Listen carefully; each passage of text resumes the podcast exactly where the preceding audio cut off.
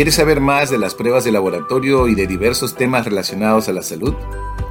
En este podcast conocerás más del mundo de la medicina de laboratorio y de sus profesionales. ¿Deseas unirte a esta comunidad de habla hispana? Soy Luis Figueroa y mi visión es que te sumerjas al conocimiento científico de la medicina de laboratorio. Bienvenido a mi podcast. Disfrútalo.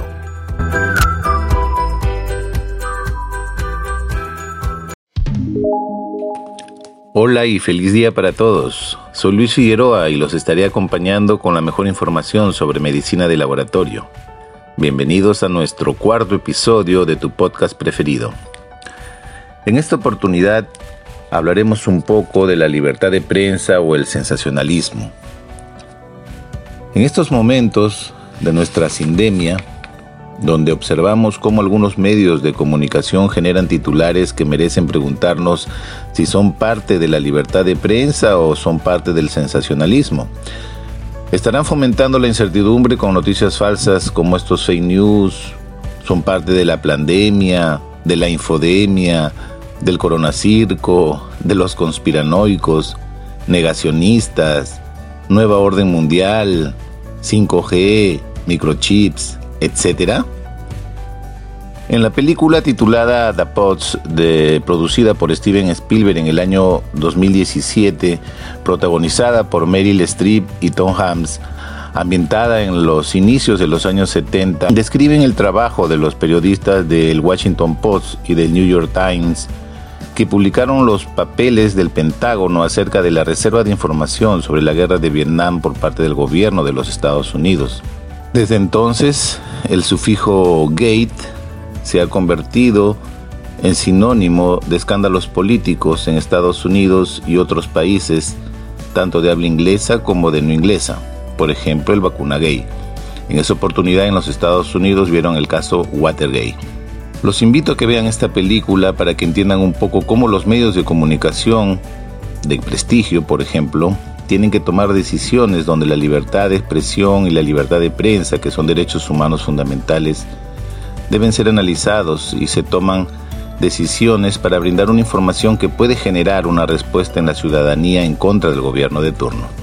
El 5 de marzo del 2021, las redes sociales se paralizaron a raíz de una denuncia que cuestionaba la campaña de vacunación realizada en la primera línea en nuestro país. Esta noticia, formulada por un periodista a través de un medio de comunicación, generó todo un tipo de reacciones, entre ellas una denuncia penal inclusive contra este conductor por el presunto delito de perturbación a la tranquilidad pública conforme lo menciona el artículo 315 de nuestro Código Penal, delito de grave perturbación de la tranquilidad pública. El periodista mencionó que la información no era fácil de explicar por su contenido científico, por eso invitó a un profesional de la salud y además candidato al Congreso en estos momentos para que explicara y este invitado hizo un análisis, interpretación y divulgación en vivo. Según el periodista, las vacunas demostraban una eficacia del 33 y 11% debido a que usaron dos cepas diferentes de vacunas. Y al final recalcó que esto es catastrófico y alarmante. Por otro lado, el invitado Enfatizó que las vacunas que se están inoculando no sirven, porque de acuerdo con ese reporte no tienen ningún efecto para reducir la baja saturación de oxígeno o el daño pulmonar. Como respuesta a esta noticia, un ciudadano estuvo buscando adherentes para una denuncia colectiva contra el periodista por la supuesta campaña de desinformación con el propósito de desestabilizar al gobierno. A las 11 mañana del día siguiente, el 6 de marzo del 2021, ya tenía listo un documento con más de 110 ciudadanos que se habían adherido, donde se imputaba a los involucrados mencionados el presunto delito de grave perturbación a la tranquilidad pública. Además, se les acusaba de perjudicar la salud de los peruanos y el proceso de vacunación que se está llevando a cabo. Hasta este momento, todos los ensayos clínicos que se están realizando a nivel mundial en fase 3 en especial y ya en fase 4 con diferentes tipos de vacunas, ya sean vacunas génicas, virus inactivado, eh, con vectores virales o, u, u otro tipo de vacunas, demuestran que éstas ofrecen una protección contra la muerte del 100% contra la COVID-19. Es decir, vacunarte representa vivir. En este punto te invito a la reflexión y creo que no es difícil elección, ¿o sí?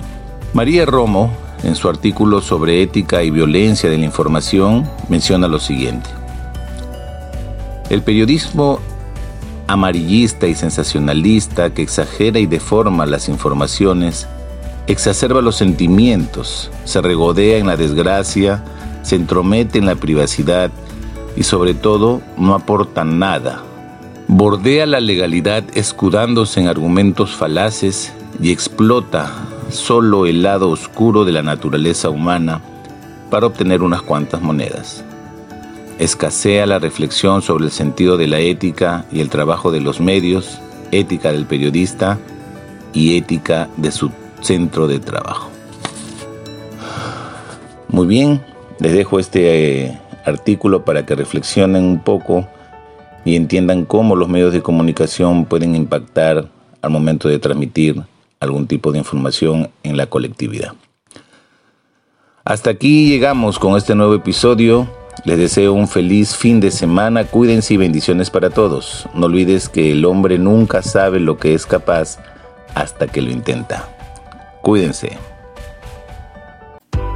Gracias por escucharme y te invito a que continúes siguiendo los episodios en mi podcast. Nos vemos hasta un próximo episodio. Cuídate.